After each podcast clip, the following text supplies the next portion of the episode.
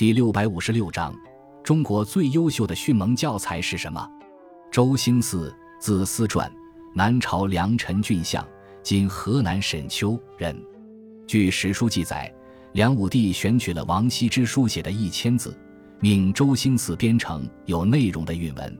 周兴嗣在一夜之间将它编成《千字文》。《千字文》书如其名，全书共一千字，只有节字重复，其他各不相同。全文共二百五十句，每句四字，是我国早期的蒙学课本。《千字文》并不是简单的把一千个字罗列堆砌起来，而是一篇内容涉及自然、社会、历史、道德等多方面的知识，条理清晰。朗朗上口，包含很深寓意的文章。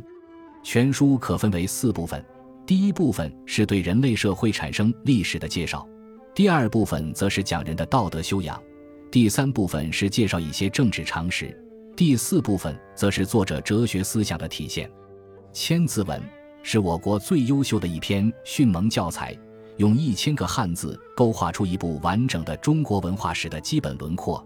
代表了中国传统教育启蒙阶段的最高水平。